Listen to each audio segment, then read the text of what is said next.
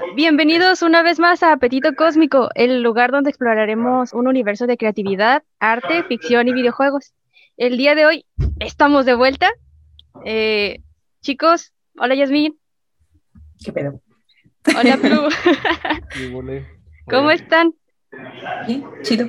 Excelente. Ay, amigos, tenemos invitado el día de hoy. Eh, ahorita vamos a eso. Eh, primero que nada, volvemos después de meses de no subir nada. Ya, décadas, se sienten como años, pero no ha pasado tanto. Y pues, típico que queremos decir, uy, ya vamos a regresar diario todos los días, pero realmente cuando no vives de esto es un poco complicado por la escuela, el trabajo, etcétera.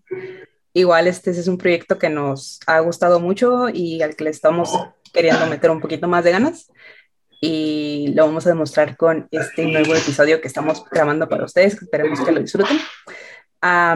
como todos sabemos, pues la pandemia y todo esto no ha sido algo, una muy buena experiencia, no la recomiendo. Entonces... Cero estrellas, la neta. Cero estrellas, la neta. Mal servicio. Este, desafortunadamente han pasado muchas cosas, todos nosotros hemos tenido momentos muy difíciles y pues el cambio de año siempre es una buena manera de empezar y retomar proyectos como este. Entonces, ya quitando la nostalgia, queremos enseñarles como que lo mejor de nosotros otra vez y tratar de tomar este proyecto un poco más por las riendas, ¿no?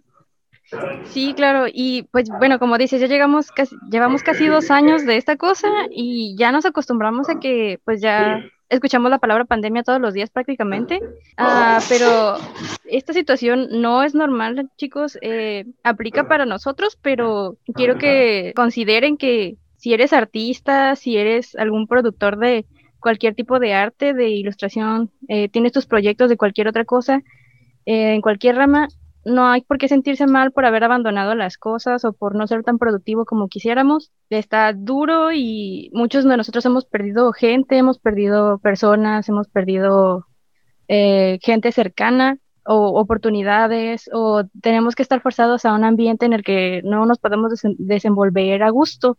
Entonces, ah, un abrazo y pues, ni modo, hay que seguir, pero... Eh, hay que tomarse un momentito de sentir las cosas, somos humanos y pues no pasa nada. Pero, eh, pues para eso estamos aquí, ¿no? Para superar un poquito estas cosas a través del arte y ah, pues para entretenernos un ratito. Entonces, pues aquí estamos. Y eh, ustedes no lo saben, pero bueno, a lo mejor sí, pero Apetito Cósmico nació con la idea de divulgar cosas de arte, eh, cultura, conocimientos en general, y eso incluye conocer personas que se dediquen a eso. Entonces, el día de hoy tenemos un invitado, eh, es Ulises Palacios. Bienvenido, Ulises. Muchas gracias. A... Ulises es estudiante de artes plásticas en la UABC. Es, es la universidad que es la más conocida de aquí de Baja California. Y pues él como artista emergente no nada más se dedica a hacer tareas, eh, él ya tiene sus propios proyectos y es de lo que vamos a hablar hoy. Entonces vamos a empezar con unas preguntitas que uh, preparamos para ti para que pues conozcamos un poquito más de tu carrera y de cómo vas eh, pues desarrollando tus cosas. Eh, pues empiezo yo, este Ulises, ¿a qué edad te diste cuenta que querías ser artista y qué te motivó?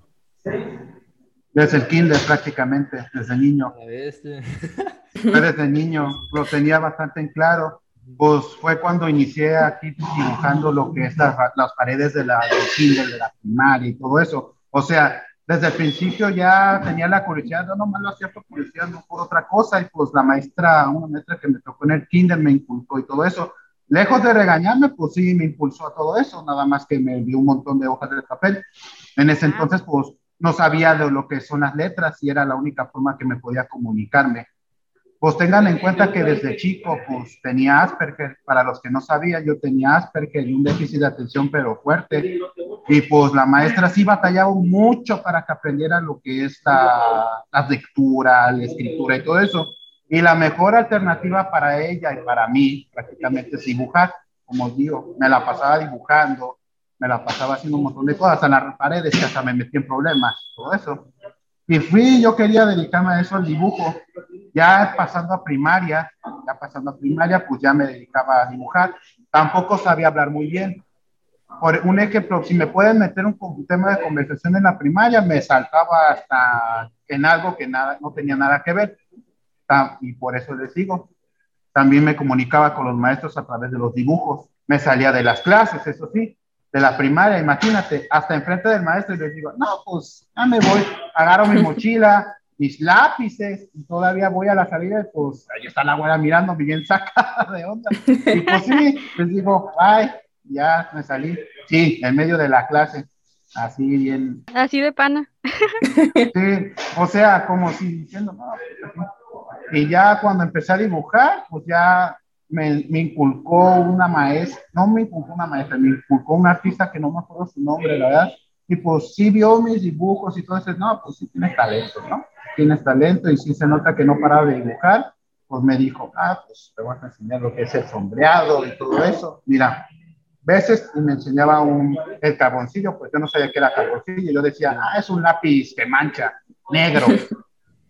Lo pasaba, esto es carboncillo, y pues me, y pasaba un dibujo de una paloma, lo dibujaba y pues hacía su y todo eso. Dijo, haz lo mismo. Y me salió bien feo, ¿verdad? Entonces, ya, vamos. Así, vamos. él fue más que nada el que te motivó a como a comunicarte por medio del dibujo y, no desperdiciar como que esa habilidad, ¿no? Sí, y una maestra, pues, como te digo, Vicky, o sea, te cuenta, o sea, tenías Asperger, pero sí se notaba una diferencia marcada, diferencia de los niños, era bastante marcada. Tanto así que hasta me hacía bullying prácticamente. Y era de los niños que lo mandaban de al lado, pues, o sea, ese niño ahí solitario y todo eso, y que nomás se la pasa dibujando que yo quería dibujar, la verdad, y no me acostumbraba a juntarme con los chamacos. Y pues ya, me mandaron así al arte y todo eso. Ya como unos años después, ya cuando más o menos sé hablar, ya me metí a lo más formal que es la anatomía y el dibujo. Ahí pues... Más o menos a qué edad como que empezaste a hablar mejor. Como a los siete u ocho años. Ok, ya un poquito más grande que los demás. Sí, Sí, pero con bajísimas calificaciones de 6 y en lectura ya casi me iban a dar cuello. Mm. Y pues fui, creo que me, un gringo pues me enseñó más o menos cómo se hacía lo que es la anatomía y me dice, ponte a dibujar bolas, bolitas, y luego me enseñó cómo hacer, como las clases del profe Raúl con bolas, así, con bolas, y yo lo imitaba. Prácticamente decía, ah, cómo se escribía, cómo se hacían las letras, sí, pero con cuerpo. Y cuando estaba haciendo eso en la primaria, pues llegaban unos compañeritos de la primaria, pues, ¿saben qué es lo que hacían? Los arrancaban de las hojas y los rompían. Ahora qué envidiosos. No, y deja eso, y pues se unían entre bolitas y pues entre todos me golpeaban, imagínate. No, no sabía defenderme, pues tenías, o sea, tengo un Asperger bien marcado y no sabía qué onda. Pero no, sí, o sea, en las escuelas es como muy común, bueno, en mi bueno, en mi experiencia, sé que el que sabía dibujar era como que, oh, un respeto, ¿no? O, al menos una admiración. Es como que hazme la tarea, ¿no? no sé. He hecho hasta algo. Y siento muy feo escuchar de que tú, al saber dibujar, de, llegaran como a despreciar y arrancar las hojas. No, y deja eso, y me dice, no, que, que tú estás enfermito, tú estás enfermito y pues, o Juancaste o algo así. No, no, no, así agarraba mi libreta y pues lo rompían, lo pateaban y todo eso. No, chamaco negro ese y prieto y enfermito y todo eso. Y entre todos, no creas que uno, fue entre todos. Y ya cuando, y fue cuando una maestra ya también se unió a la bolita y pues decidió ya sacarme de la primaria. Sí, pues tengan en cuenta que de, el único que destacaba era el dibujo, sí, pero todo decía que calcaba, a pesar de que a la descarada sí se notaba luego, luego que estaba dibujando, y no, que estaba sacando, que estaba sacando una imagen y todo eso. La maestra también le siguió el rollo, pues ya empezó a mis papás y todo esto, no, que tu chamaco no le echa ganas a la escuela, cosa que sí, no la culpo, no tiene razón, pues me la pasaba dibujando y no le prestaba atención. Es cierto, era reporte y citatorio cada rato, no, que el niño no prestaba atención a clases, no, que el niño esto, esto. Y pues ya decidieron cambiarme de escuela ya para evitarse broncas. Y fue lo mismo, la verdad. Hacía los mismos dibujos y pues lo mismo también. Entre todos agarraron, no, que eso es calcar y todo eso, y pues no, que no te creo nada. y así. Guau, qué difícil. Y me contabas que empezó a cambiar la situación ya hasta que conociste a una persona que como que te ayudó a empezar a defenderte, ¿no? Ah, sí, pero eso fue en la secundaria, apenas, eso sí, ahí fue cuando alguien, alguien allá en Estados Unidos pues dijo, no, ¿sabes qué? Este muchacho sí está haciendo las cosas bien y, dijeron ahí más o menos con un español que dije, ¿lo hiciste? Y ah, dije, y ahí dice así, ah, pues sí, mira. Y yo recuerdo que era un paisaje de mi casa, más o menos, era un paisaje de mi casa. Y pues, ah, está bien bonito. Y él pues dijo, ¿cuánto lo piensas vender? Y yo, ¿qué es eso? Sí, así como mi osita, ¿qué es vender? ¿Qué es vender? Yo me los quedaba y dije, ¿qué es vender? Ah, dinero, dinero, dinero. Ah, no sé qué es el dinero. Yo me quedaba así. Ah, eso, y me enseñaban el dólar. Y dije, ah, no sé qué sea, pensé que eran. Y, estábamos batallando. Es, esto, esto, diciendo esto mismo, esto. Y digo, no, no sé. Y luego ya me dijo, 100 dólares, 100 dólares, 100 dólares, 100 dólares. No sé, ah, no, no sé. Yo quiero pesos. Oh, no, amigo. A mí dame 100 pesos. Yo quiero 100 dólares, no, 100 pesos. Yo, yo, 100 pesos, no, 100 dólares, no, 100 pesos te estaba peleando. No, ah, bueno, dame tú. Ya dije, ah, bueno. Y dijo, ¿y ahora qué hago con esto? No sabía qué onda, pues era, es que no sabía qué onda en ese entonces. ¿Qué hago con esto? Se llevó el cuadro, se quería llevar el cuadro y no, no, no, no, ¿a dónde te lo piensas llevar? No, que, que ya te lo compré, te lo compré. No, que esto es mío, que esto es mío. Ya llegó alguien a intervenir, no, y me explicó, no, es que la persona que está comprando el cuadro, no, está bien. Y, y hasta dijo, ¿esto es lo que te dieron? ¿Esto es lo que te dieron? Así, como esto es lo que te dieron, sí, sí, sí. Ah, no, pues quédatelo, no, no lo tuviste suerte, no, no seas bruto, no seas bruto, y yo como, no seas bruto, te lo estás dando bien. Ah, y yo me quedé así, y yo estaba viendo el dinero, y, llegó mi mamá y dice, ¿de dónde conseguiste eso? Ah, pues que me lo cambió, me lo cambió, y pues, ah, por ese cuadro. pues, sí. Ah, mira, Ah, que lo agarra mi mamá. Ah, pues sí. Ah, Yo te lo guardo, mijo. Yo te lo guardo y lo agarras. Ah, que lo agarra mi mamá. Y pues ya así me quedé bien sacado de donde. Ah. Y ya mi mamá más o menos me explicó, es que mira, lo que tú hiciste es una venta, es una venta. A alguien le gustó tu cuadro, es una venta. Te ganaste un dinero. Ven. ¿Me dio qué? 700 pesos, creo. Y yo me quedé, ah, eso es mucho dinero, así, eso es mucho dinero. Y yo, ¿y ahora qué hago con tanto? Ah, que voy y que me compro unos dulces, juguetes a lo puro desgraciado. Claro. pues, ¿qué vas a hacer? Eh, ¿Tenías que como unos 10 años al mucho? Sí, pero no sabía que era el dólar. Y que me hice bola. O sea, decir, ah, me lo quiere robar el cuadro. Sí, con él. O sea, te doy este papel a cambio de ese cuadro que para ti vale mucho. sí, yo me básicamente. Sí, básicamente. Y ya de ahí conocí unos chamacos ahí, me, me unieron con otros que no sabían inglés, pues, ah, what sí, que no sé qué, y yo.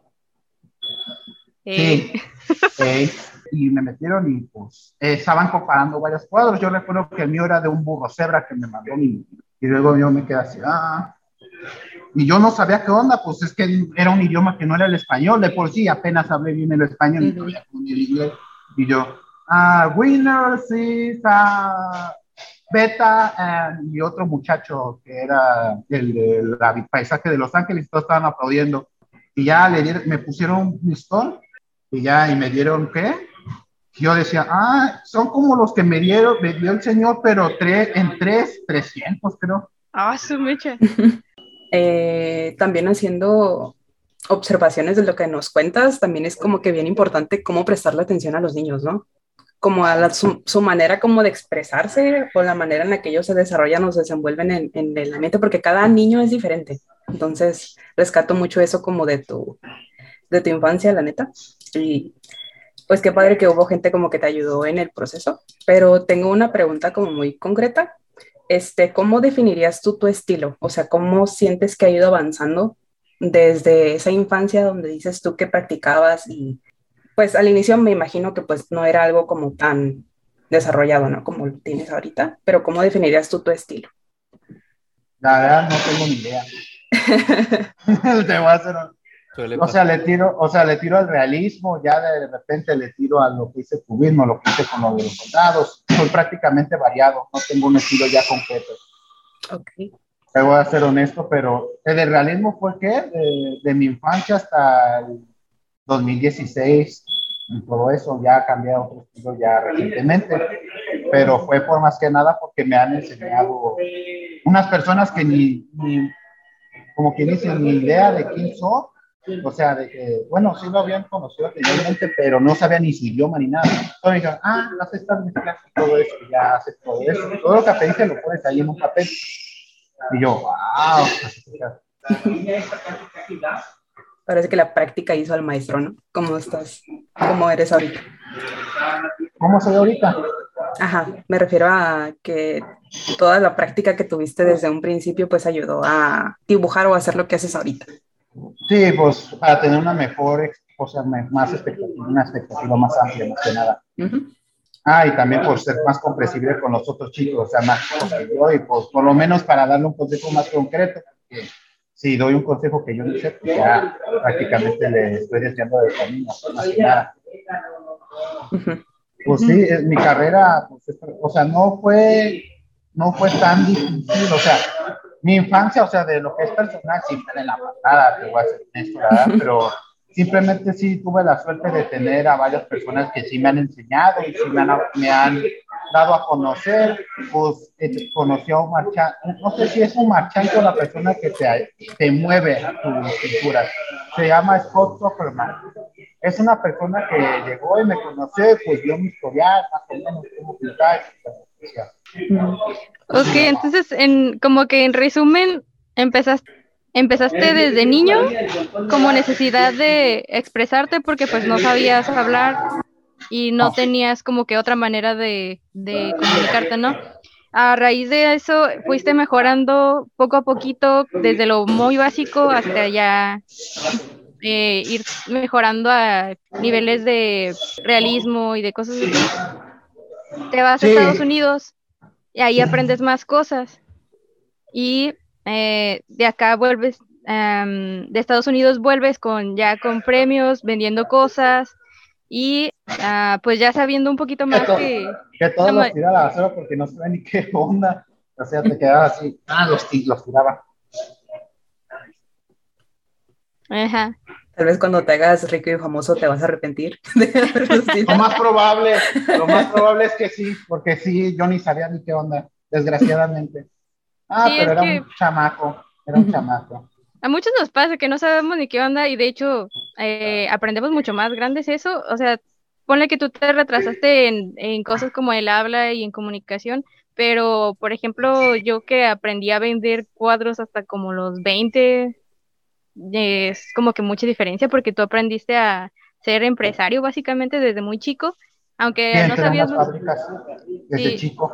No sabías cómo funcionaba muy exactamente, pero como que ya te estabas entrenando para eso, ¿no? Entonces creo que eso fue como que un, un gran avance. Sí, fue gracias a este, al hombre, pues sí me, sí me enseñó bastante, pues sí, me enseñó cómo moverse y todo eso, pues era no, sé si tenía contactos, otra cosa, pero sí era gente sí que tenía un poder adquisitivo grande, sí se notaba luego, luego, y ya, ya me veían, ah, también cuadros pues que me los llevo. Ya se los, era recomendado prácticamente, sí me habían movido, ¿cierto? La verdad, sí me habían movido, pero yo ni sabía ni dónde. Ya cuando fui a una galería también, ya me enseñaron ahora sí cómo funciona una galería, y sí, había visto bastantes cosas que no estaba de acuerdo y se notaba no estaba de acuerdo por el favoritismo que tanto, o sea, no me gustó tanto y por eso también escuché de que gané el concurso porque sí era recomendado por este muchacho, más que nada. Y otro también, éramos dos, y éramos los favoritos de ahí. Y los demás, aunque sí pintaban bastante bien, pero no les hacían caso, o decían, no, que todo se va a perder, pues yo veía que eran más grandes, sí, pero sí sabían pintar muchísimo mejor de lo que yo presenté. Y hasta me sorprendí cuando había tenido ilusión. Ah, a perder, ¿no? Ni idea, pero se queda sin idea, pero yo siento que me van a matar. Yo siento eso. Sí, pues sí, y luego sin experiencia como que sientes el peligro. Sí, pero, ah, o sea, ya sabían qué onda, pues ya los jueces ya sabían quién soy, pues me saludaban y yo, así con, con, una persona así con esas facultades también así te saluda, bien silencioso y todo eso. Y otro muchacho también, a este sí, cómo le hablaban, al otro que ganó junto conmigo, a este sí, cómo le hablaban también, le hablaban y todo eso, y decía, no, un montón de cosas, hasta se reían, entonces yo me quedaba callado y pues también se querían que me uniera con ellos. Y pues ya cuando se quitaron los ganadores, pues sí, yo sabía que el otro muchacho iba a ganar, y dije, no, pues favoritismo, ¿no? Pero también estaba yo. Pues todos tenemos nuestras etapas. este, ahorita queremos preguntarte sobre, sobre Palas. Este, ah, sí. Actualmente tienes un proyecto que reúne varias disciplinas y también a varios artistas. Eh, ¿Cómo comenzó Palas California y cómo lo defines? ¿Es una especie de colectivo o una empresa? Es una empresa. Y ese sí también fue desde niño a la par de lo que quise ser artista. ¿Cómo surgió esto? Cuando veía una caricatura de Disney, prácticamente. Yo me acuerdo, o sea, yo me acuerdo que era entre la película del Rey León y la de Pinocho. Era entre esas dos yo sí me entraba a la policía diciendo, ah, yo quiero que me saliera esto. Yo lo dibujaba y pues tenía la noción de que solito se iba a animar.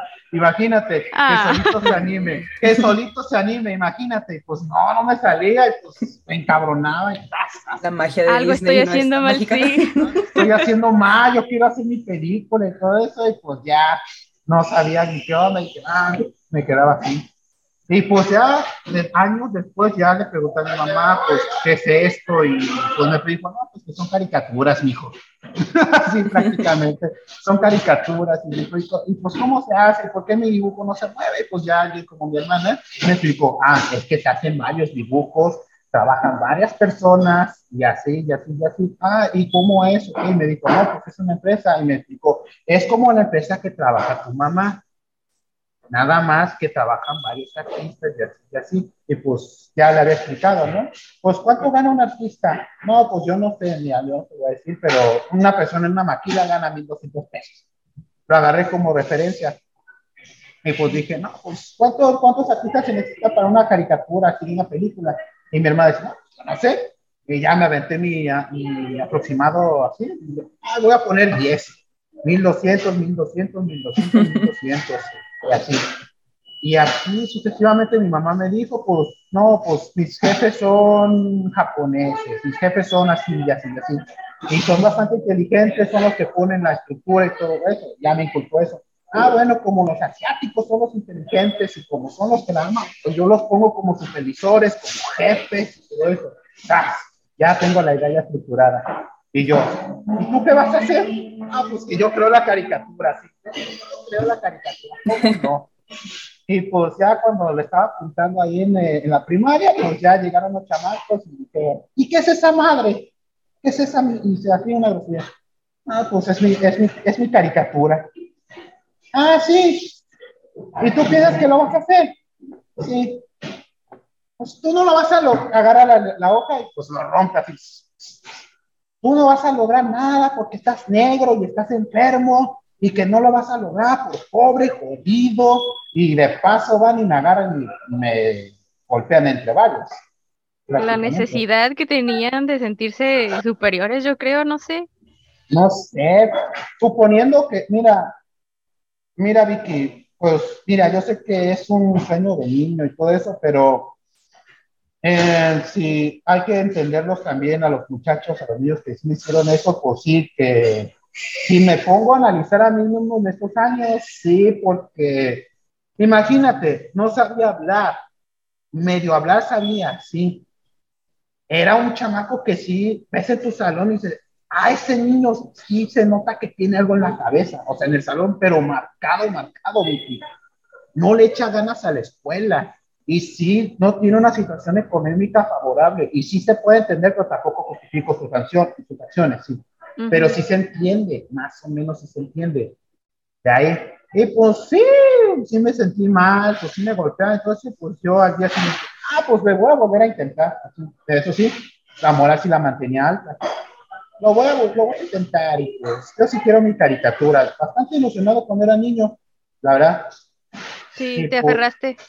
Me aferré, fíjate, y era la única, es que sí era la única salida que tenía, no tenía amigos, no tenía nada, Era de los que de plano rezagados, rezagados con todas las letras.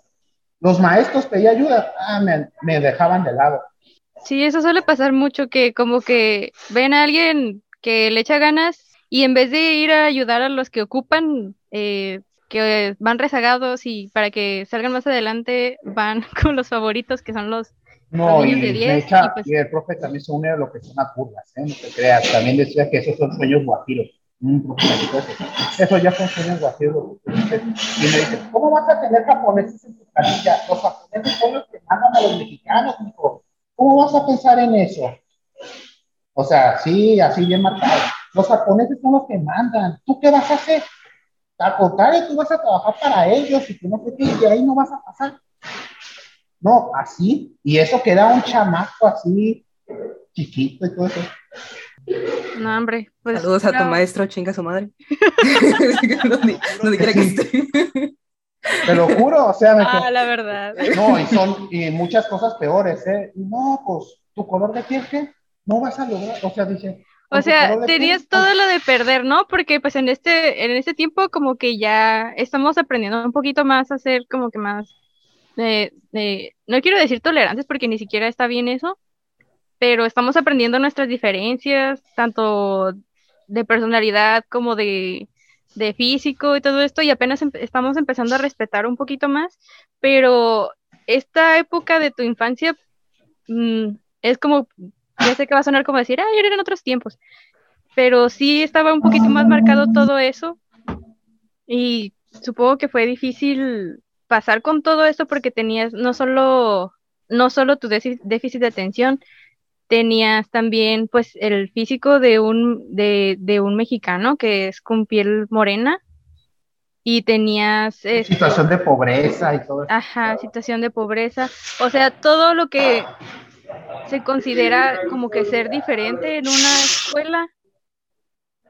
Pero sí, tipos, o sea, lo vuelvo a repetir, hay, hay, que entender el contexto, o sea, pues sí, pues imagínate si ves a un niño así con esas características, tampoco es como para decirle, no tienes tantas esperanzas que digamos, sí, te apoyan los gringos y todo lo que tú digas, pero tú tienes eso que sí te, te está encadenando prácticamente, tienes eso. Pero pues, no te dejaste vencer por eso, pues preferiste irte, aferrarte a tu sueño y en vez de como que hacerle caso a lo a, todo lo negativo, ¿no? No, pues dije, no, pues yo quiero hacer mi caricatura, o sea, con los ojos morados, bien discriminados.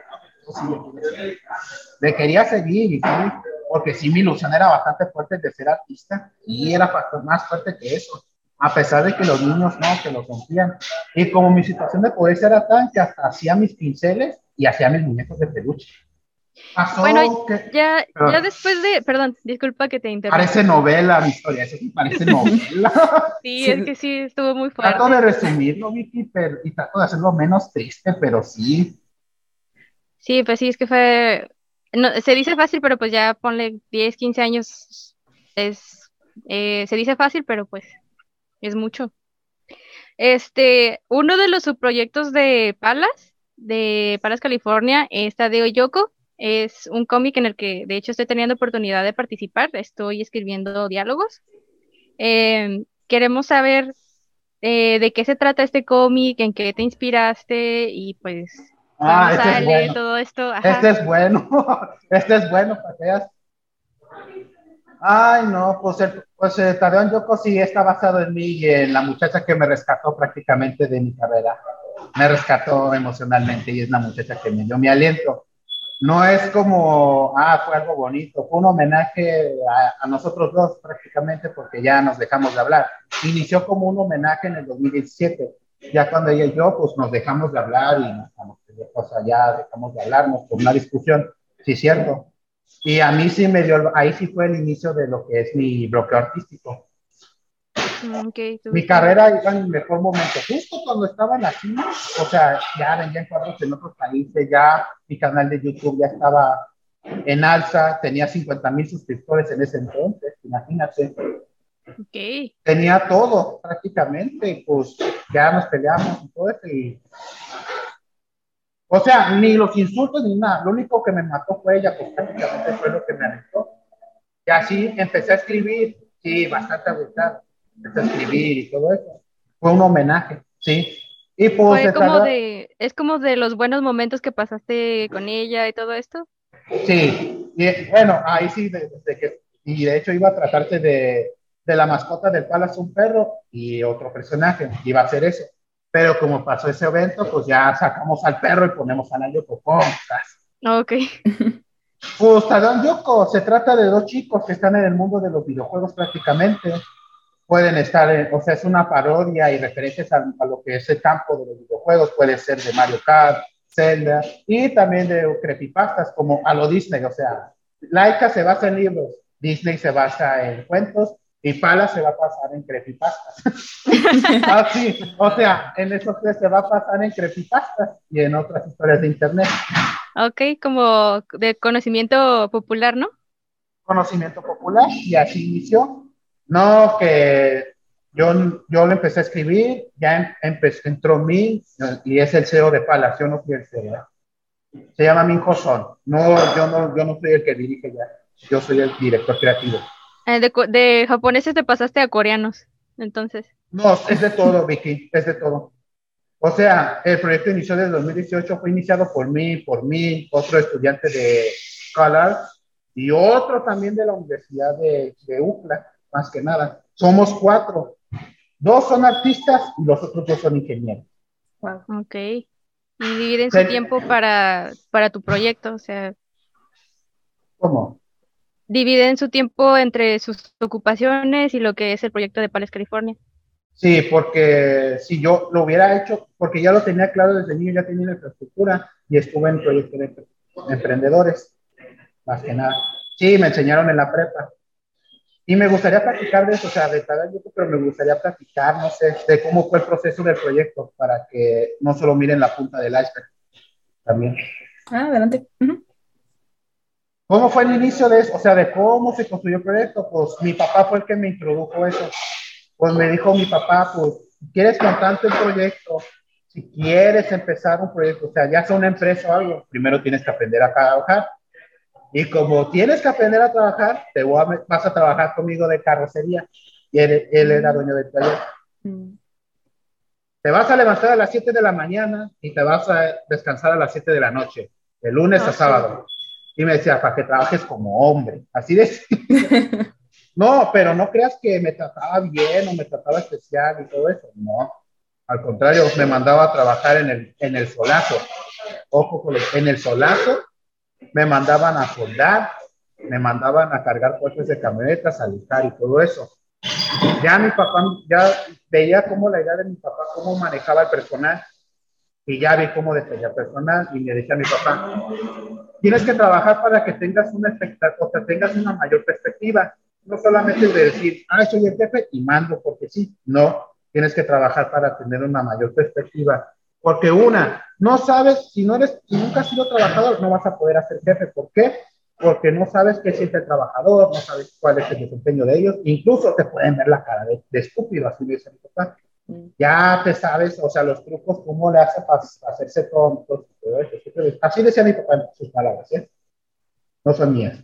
Y así, para que no te vean la cara de güey. Y dijo, ¿ves a este, ves a este, la persona que está trabajando conmigo? Ahí anda ahí sentado, sin hacer nada. Lo voy a regañar. Y sí lo regañó bien feo. Es como, eh, buscando víctimas buscando víctimas, a ver, pinche favor, ponte a trabajar, no estés ahí perdiendo el tiempo, apenas estamos empezando y tú andas ahí.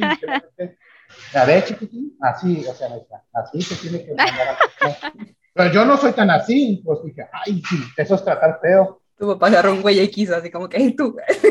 Ponte a trabajar, y, y ya mi papá me enseñó a cómo coordinar las personas y todo eso, y, pero, y para, dice, te voy a, mira, te, y van a decir, no, que explotación infantil o otra cosa, porque si era una hasta el día de hoy sigo diciendo que el trabajo de mi papá es el más pesado que estuve, y eso que estuve en fábricas, ojo, el más pesado, y fue de los ocho años, imagínate, ocho años me metí a trabajar de carrocero y de albañil, y de albañil también. Pues es muy común que los papás acá te enseñen desde chico. Y luego más cuando pues ven que no le echas muchas ganas a la escuela y como tú dices que pasaste por eso, es muy común acá en México que cuando te ven que no eres muy bueno para la escuela, es como que ahora lo pasamos a trabajar y te enseñan de oficio. Y decía mi papá, no, tú no estás enfermo, tú te estás haciendo güey, la neta. No, pues yo lo voy a enderezar como hombre, como debe de ser. Así como el clásico papá mexicano, yo como hombre lo voy a enderezar. No, que es un enfermo ni que nada. Eso nomás se hace güey. Que pues me enseñó los valores de, de lo que es el trabajo duro. Sí, puede ser cuestionable, ojo, puede ser cuestionable de cómo me enseñó mi papá, pero sí lo sentí bastante necesario por, tal vez por mi condición, tal vez por otra cosa, pero sí te puedo decir que sí me sirvió de mucho. Mm. Aprender a trabajar, no ensuciarte, comiendo tortillas con queso y chipotle en el pleno solazo. Y todavía me decía huevón que trabajaba de lunes a sábado, imagínate. No seas huevón y cuenta solazo. Si escuchara eso el hijo de cierto político que va a jugar golf los fines de semana, uff, le daba el infarto. Decía, no seas huevón y ponte a trabajar. Y no, y así como gritando y todo eso, y pues sí estaba llorando, y sí, sí, sí era una chinga, así te puedo decir. Sí, claro. Y ya, con, y ya pasando al siguiente, o sea, ya dije, ah, pues voy a ver cómo funciona la empresa. Me meto a una fábrica de juguetes a los 16 años, nomás por curiosidad y conocimiento ya veía cómo se hacía la producción de juguetes, ya veía cómo se hacía la producción de varios productos y todo eso. Ah, que la ¿Sí has trabajado en una fábrica de publicidad? es horrible. Ya, ya para que veas si tengas una idea. Yo como estaba ay, recrudecido en eso, dije, ah, pues no se me hizo, no, no se me hizo pesado, y eso que estaba de materialista por una semana, no me fue pesado. No, pues ya habiendo trabajado con tu papá, ya yo creo que ese ya era papita como decía mi papá, no, mira, estás hecho como hombre, pues ya, eh, pues trabajaste en un trabajo de hombres, en fábricas para viejas. el trabajo de fabricar para viejas, como no. Y me echaba carrilla de paso. Y pues sí, veía cómo coordinaba a los supervisores y todo eso. Ahí sí le pregunté a uno de los dueños, o sea, a uno, uno que era de la India y, se llamaba Philip algo así, le dije, oiga, pues mire, yo, yo soy un muchacho que quiero salir adelante y yo quisiera saber cómo se maneja una empresa y todo eso. Y me dice, bueno, lo primero que tienes que saber, como mi papá, es aprender a trabajar. Aprender a trabajar para que tú sepas lo que es la empatía de tener a los trabajadores. Y así. Es lo esencial, aprender a trabajar. Y ya de ahí tienes que aprender cómo coordinar a las personas, tienes que ser psicológicamente maduro y tener Inversión. Y un capital.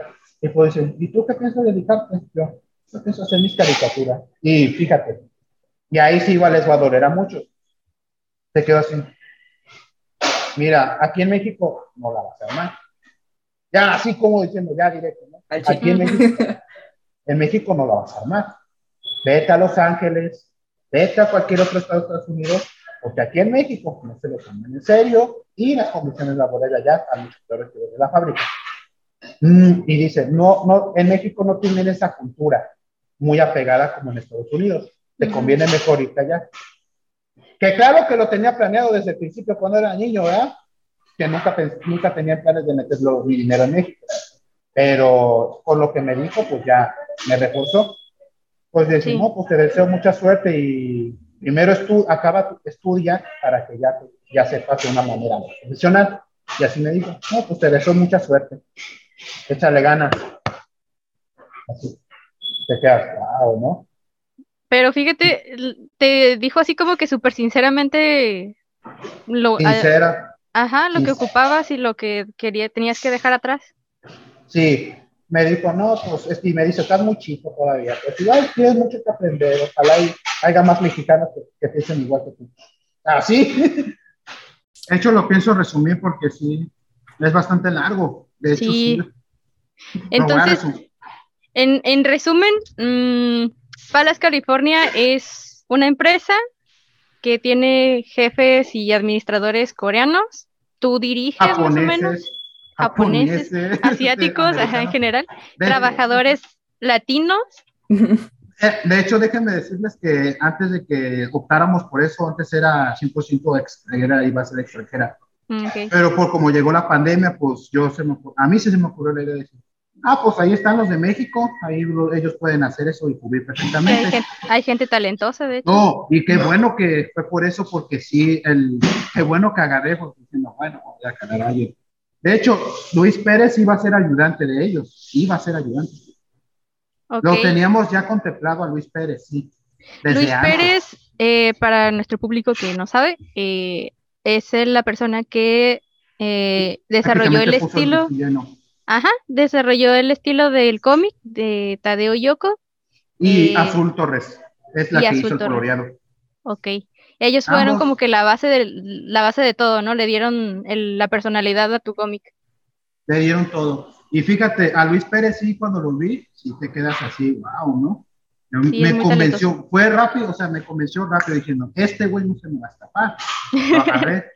y, y, yo lo quería poner como de los principales junto con los otros alumnos, los otros chicos, pues eran de estudiantes de una buena universidad y sí dibujaban muy bien, como no. Y yo me quedé así, llegó la pandemia, eso sí, llegó la pandemia por cuestiones de otra cosa y por presupuesto, dije, no, mejor ya y yo me quedé. Y agarramos a Luis Pérez como artista principal y ellos. Y, se la que, y fíjate, sí se la quedaron pensando. Entonces, esto, esto del, del cómic empezó antes de la pandemia, pero se empezó a desarrollar más después de eso, ¿no? Sí, porque era una promotora. Mm. Y yo, y ellos bueno, a ver, inténtale. Y yo, qué bueno. Se lo envía a Luis y de ¿sabes qué? Haz esto, esto, lo otro, ya eres el artista principal, muchas felicidades. Y pues el muchacho, el muchacho, fíjate, el muchacho me dio la muy buena impresión. Te puedo decir sin miedo, me dio una muy buena impresión, la verdad. Hasta los chicos y todo eso se quedaron así porque él era disciplinado, muy disciplinado.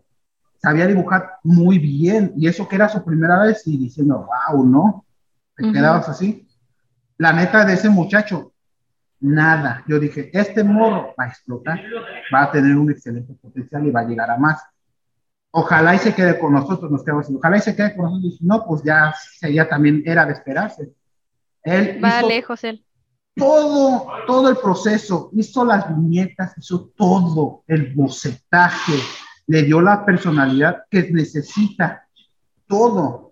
Él echó todas las pilas, me entregó cuatro, él era capaz de entregar cuatro páginas por semana en boceto, cuatro. Los demás batallaban para hacer dos. No es por sí, Es pesado. no, es que es pesado, es un trabajo que se ve fácil, pero aparte de dibujar en digital y luego poner las expresiones correctas en los cuadros correctos es bastante de... Eh, tienes que pensarlo y tienes que dibujarlo bien porque si mueves una línea un poco da una expresión diferente. Dije, mi respeto es para el muchacho. Y yo le dije, oye, es que necesitamos que hagas estas cantidades, puedes hacerlo. Y él, o sea, como diciendo, mexicano, tenías que ser en el buen sentido. Y dije, no, pues yo me los aviento. y que lo cumplió y pues dije, ay, qué bueno. Y yo dije, ya ven, mexicano tenía que ser. Ya ven que si los mexicanos también la armamos. Y enfrente de los demás dueños, dije, ya ven, güeyes, que sí, en los barrios bravos de México sí se puede encontrar talento, ya ven que sí se puede. Y pues ya los chicos dijeron, no, pues, ¿sabes qué? Como usted ya, ya le aceptó con lo de Luis Pérez, ahora quiero que usted me ayude a buscar los talentos de aquí, de México, Venezuela y de todos los demás. Ahí sí yo me los puse a buscar como cazatalentos, ahí sí. Y de ahí lo aprendí en el fútbol porque ahí veo talentos que sí me enseñaron hasta en eso. Ya estaba buscando ahí. Empezaste a buscar como cuentas de Instagram y de gente que dibuja para jalarlos a tu proyecto, ¿no? Sí, algunos sí fueron por cuentas de Instagram y otros fueron en persona, eso sí te puedo asegurar. Y apareció Hinako Kono. Es cuando Luis Pérez dijo, ya no puedo, o sea, le, o sea, y todo eso dijo, no, pues nos aventamos a Hinako Kono. Es una japonesa. No sé si usted lo había conocido. había conocido. No tengo el gusto. No. No tengo, no tiene el gusto, pero esa muchacha también lo mismo, se aventó las cuatro páginas que se necesitaba y hasta algunas páginas tuvo que corregir Luis Pérez. También ella es de las que le echó garra, pero como le llegó un percance ya no se pudo hacer más. Y ya de ahí el resto de su historia, vinieron todos ustedes y ya vinieron a completar. Azul Torres es la muchacha con más experiencia y la que tiene la camiseta más puesta. Ella se aventó cuatro páginas también, pero en coloreado y bien detallado. No, su mecha. Y de hecho. páginas, imagínate. y es que sí suena, suena así como que estamos hablando y dices, ay, cuatro paginillas de cómic, pero ven la calidad del cómic que estamos haciendo y la verdad está quedando muy bonito. Eh, por acá les voy a poner algunas imágenes, si me das permiso, de poner como una alguna viñeta. Sí, para que vean. Excelente. Sí, les voy a poner bueno que venía preparado. Sí, qué bueno. Porque temas de derechos y eso. No, Azul Torres y, Luis Pérez, ¿verdad? mis respetos para ellos dos. Ellos ya, como quien dice, ya dejaron su legado y los demás lo están aprendiendo. No, y los chicos de Vietnam y los chicos de Corea se quedaron así, pues ¿quiénes son? Ah, pues te presento a mis compatriotas, Azul Torres y él así, pues te presento a ellos, son mexicanos, son de mi gente, así. ¿Cómo ven? De mi gente, sí. Te lo juro, bien patriota me sentí diciendo, no, pues Luis Pérez y Azul Torres, no, pues que los presumo hasta con gusto, ¿no? Te quedas así. Qué orgullo, ¿no? Y luego tú como que desde niño pensando que los asiáticos son los meros meros, pero luego tenerle, tenerle, la oportunidad de, decir... Me callaron la boca. Sí, exactamente. Muy bien, me alegro mucho, la, me alegra porque sí me juntaba con gente, ay, no que ni quiero contarlo. Qué bueno, por gente como Luis Pérez y Azul Torres sí vale la pena. Y ellos no tienen el ego, o sea, el defecto del artista plástico cuando tiene éxito. El ego que... Mm, suele pasar, ajá. Ellos sí, para que veas, dicen, no, mi respeto para ellos, la neta. Tienen mi respeto ellos dos. Excelente, qué bueno que encontraste eh, buenos aliados en, en lo que es el proyecto. Y vamos a pasar al siguiente tema que ya sería mm, sobre, pues sobre tu proceso como artista. Este, ya me hacen los honores, Flox. Este, la siguiente pregunta que te quería hacer era, ¿cómo es el proceso del cómic? O sea, ¿quién es el que dice hay que hacer esto? O sea, ¿cómo, desde, cómo se va haciendo la bolita de nieve, pues? A la hora de... Pues ya, ya la historia ya la conté, pues ya yo me aventé la historia, ya llegó los mil y otros chicos dijeron, me gusta tu guion, pero como que siento que le falta enderezar esto, el otro y el otro. Y ya entre varios nos aventamos los bocetos, bocetos. Ahí, no, esta escena tiene que ir para acá. El storyboard, para que se den una idea. No, que esto va acá. Y luego, y sí, hasta el punto de discutir, sí, es cierto. No, no, no, no, no, esto acá, acá. No, no. Trabajo en equipo. Trabajo en equipo. Entonces, básicamente se gritaron el uno al otro hasta que decidieron qué hacía qué. Y eso fue una de las razones por las cuales se tardó mucho el proyecto, ¿eh? Ah. Y más en las últimas páginas, si hasta usted lo vio, y más en las últimas páginas. Sí, empezaba a ver como un poquito de, de discordancia, o no sé cómo decirlo, como que había diferencia entre lo que había al principio y lo que había al final. Sí, ahora sí. Ya, y usted vio cómo se hizo el proceso prácticamente. Sí, es como serie A, proceso A, proceso B y todo eso, como una fábrica. Ya empezaron. No, este, este, el Luis Pérez aventó el boceto, está bien, el bocetaje. Azul Torres aventó parte del bocetaje y otros chicos ya le siguieron con el sombreado, qué coloreado y todo eso. Y van a decir, ¿por qué hace esto? Fácil. Porque si de por sí es bastante pesado solito, aventarse una página y se tarda una semana. Extraordinario, claro una página ya bien hecha y coloreada, ahora imagínate ya las setenta y tantas páginas. Fácilmente una persona normal se avienta a los cuatro años y no, no, no, no, yo quiero ya lo más poco posible, pero eso sí, sin descuidar la calidad y sí, los resultados se hablan por sí solos. ¿Funcionó? Sí, ahí va, ahí vamos. Este, ay, se me olvidó, iba a preguntar algo y se me fue el rollo. Pasa a la siguiente pregunta, entonces. Sí, por favor, pasamos a, la siguiente pregunta. Ah, pues de hecho, como que ya se respondió un poquito sola, eh, íbamos a preguntar cómo te fue con la situación del encierro cuando empezó la pandemia y todo esto. También como a nivel creativo, ¿no? O sea, no, al revés, me fue mejor. Ah, Parece irónico, me fue mejor. Fíjate. No, no, ah, de hecho, a mí me fue mejor. O sea, el proceso creativo, eso no, a mí sí me fue mejor, ya salí de mi director artístico. Ya hasta ¿Te concentraste más en, en, tus proyectos y eso? Sí, literal, en todos los proyectos. Me, o sea, de por sí yo soy una persona de casa y pues no me afectó tanto, te voy a ser honesto. Yo estuve ahí trabajando y haciendo un montón de cosas. Y sí, fue lo que me inclinó a llevar a, a una expansión más así. Sí, fue una ventaja. La verdad es que sí. Para otros sí no les fue mal, pero en mi caso sí, afortunadamente sí me fue mejor. Para ser honesto, sí. Excelente. Eso es una buena noticia dentro de todo lo, como Dice, como me dice una exnovia, si ya pasaste por bullying y todo eso, esto te va a hacer una caricia para ti. Bueno, esta fue una pregunta muy concisa, entonces pasemos a la siguiente. Este, ¿tienes planes para el futuro? Y este, ¿qué consejo le darías a alguien que quiere iniciarse en este mundo del arte? Pues ya tengo bastantes planes a futuro. No, bueno, yo quiero decir una, pues ya entre varias personas entre varios artistas, ya hemos, estamos planeando en abrir una galería, ya debutando con varios. Tengo cupo, estoy, estamos planeando para un cupo para dos artistas, dos artistas dos nacionales, quitándome a mí, claro, claro está. Y otra es pues que el proyecto funcione porque sí, yo quiero rescatar a lo que son el talento nacional y venezolano y todo lo que ustedes vean. No es por, por, cuestiones de, sí, van a decir, es un proyecto sumamente capitalista hasta donde no, es un proyecto que parece más que una fábrica, me van a criticar por eso. No, que el proyecto, no sé, como lo ustedes vean, pero sí es un beneficio. Claro que sí, como en mm. Amazon cuando va, ¿cierto? Pero yo, estoy, yo prefiero también por defecto estoy beneficiando a otros en darles un trabajo, porque hay que ser honestos. En artes plásticas es bastante difícil conseguir un trabajo estable, pues es lo único que puedo ofrecer como solución. Si esto funciona, pues es de ley, ya no es como vender algo así, es de ley que a los demás se les va a beneficiar.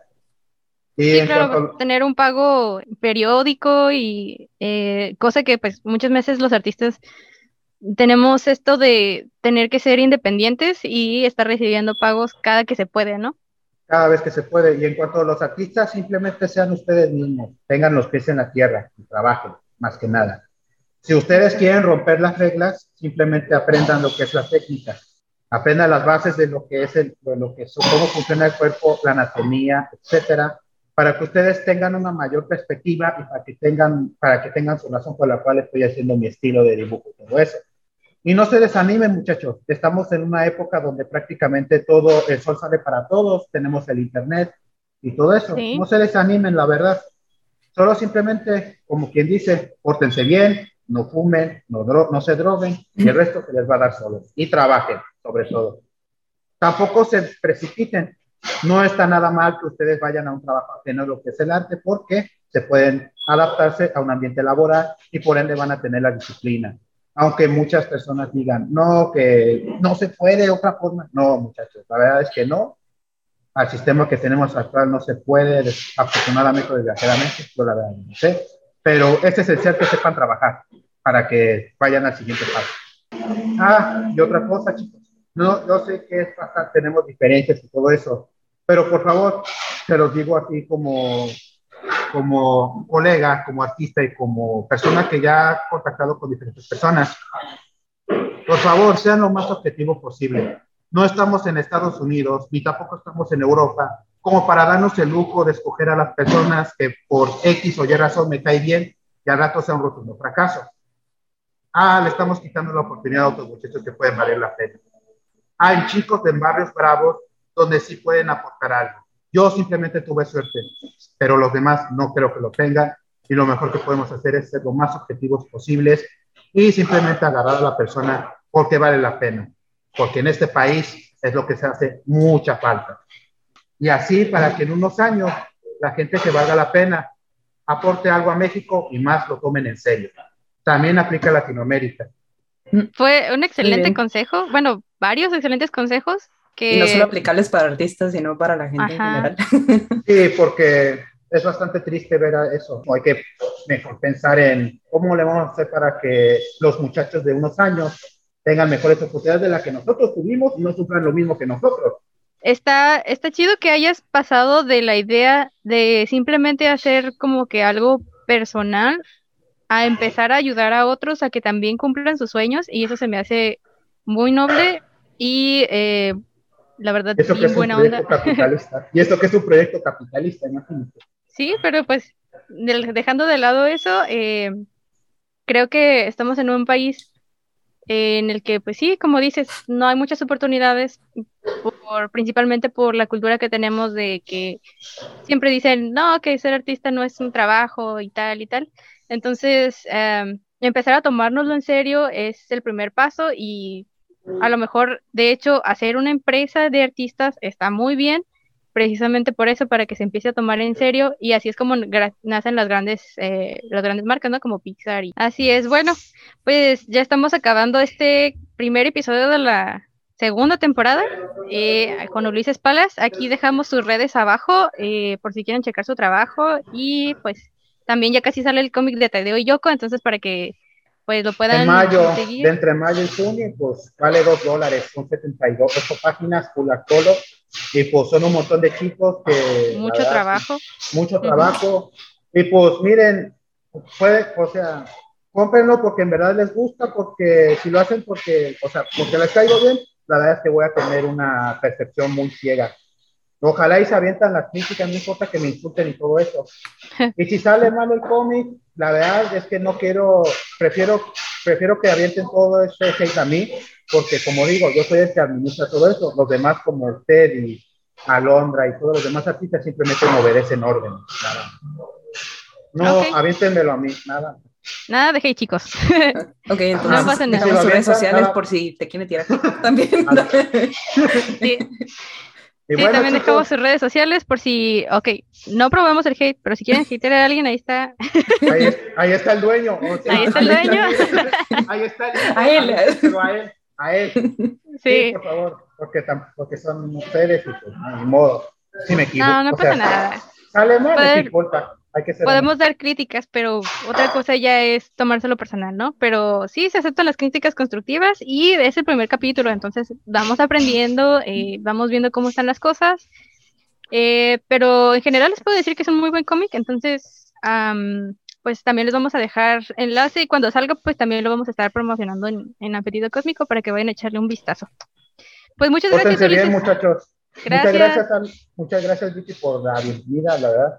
Es que me gustó mucho, o sea, fue muy ameno y todo eso. tenía la expectativa de Plutarco de que, de que me hiciera unas preguntas más así muy opositoras para poderme desarrollar mejor. Sí tenía esas expectativas, la verdad.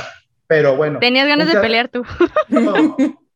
Pues que te voy a ser honesto, pero si nomás solo hay una, una idea dominante, es, es un estancamiento, para ser honesto. Y no me gusta eso. Pues muchas gracias, chicos. Desarrollense, pórtense bien y simplemente trabajen. Haremos lo que podamos. Por un buen, por un México mejor. Dale, muchas gracias. Gracias por todo. A ti. ok. Bueno, chicos, este, pues este fue la primera entrevista, no, técnicamente la segunda entrevista porque ya tuvimos a Claudia. Eh, pero pues ya fue más enfocado al trabajo de nuestro compañero, bueno, nuestro colega. Eh, esperemos que les haya gustado, que les haya dejado algo. Eh, si tienen eh, algún comentario, por favor déjenlo en la, pues en la caja de comentarios.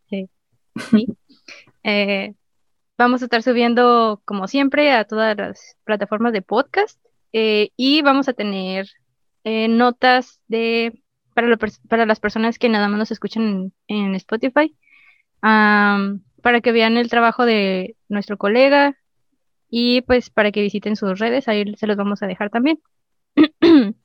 Esto fue Apetito Cósmico. Eh, redes del podcast. Ah, sí, tenemos redes. sí, cierto. Ah, tenemos redes, sí, sí, también nosotros. Eh, ya saben que pueden visitar Instagram. Estamos como Apetito Cósmico Podcast. Eh, estamos en Facebook en YouTube y pues pueden buscar a Yasmín como... Me pueden buscar, ya es la tercera vez que me cambio el nombre, así que ya me rendí. Este, ahorita estoy como Caos Andrómeda en, en Twitch, en mi canal de Twitch y pues igual sigo siendo Honeyboon en, en Facebook. Entonces, si no me encuentran por uno, me encuentro por otro. Pero sí, estoy buscando un nombre definitivo, así que no se desesperen, no se desesperen como yo. Entonces, sí, ustedes sí planen su vida, amigos. No, no sean como yo. Y bueno, también podemos encontrar a Plutarco, ¿eh? A mí me encuentran en Instagram como guion bajo Plutarco y en Facebook como Plutarco y al final un punto. tiene un mono chichón de foto en los dos. Como referencia. Una maestra de la, de la universidad me preguntaba, es que un día se me ocurrió exponer frente a la clase de la universidad con esa camisa que parece un pollo chichón. Y la maestra, la, la maestra al final de la exposición se me quedó mirando y me dijo, oye, ¿qué traes en la cabeza? Parece un pollo chichón. Y yo, ay, no, es mi logo, profe, soy yo. Está bien chido. Bueno, Un día te vamos a entrevistar para saber de dónde salió todo eso. Hay una historia de pollo chichón. Ah, Excelente. es- estaría bien botán entrevistarlos, ¿eh? Sí, Me apunto. ok. Pero Vicky, tú también tienes redes. ¿Cuáles son tus redes? Ah, Simón, este, ahorita estoy como Big Netro en todas partes y pues les dejo en la parte de abajo del video mm, todas, todos las- los links En todas partes. MySpace. en todas las partes, sí, sí, sí, en. Hi-Fi, bien. Bueno, este fue un gusto volver a estar aquí y esperamos que les haya gustado el episodio y pues nos vemos. Gracias. Hasta luego. Bye.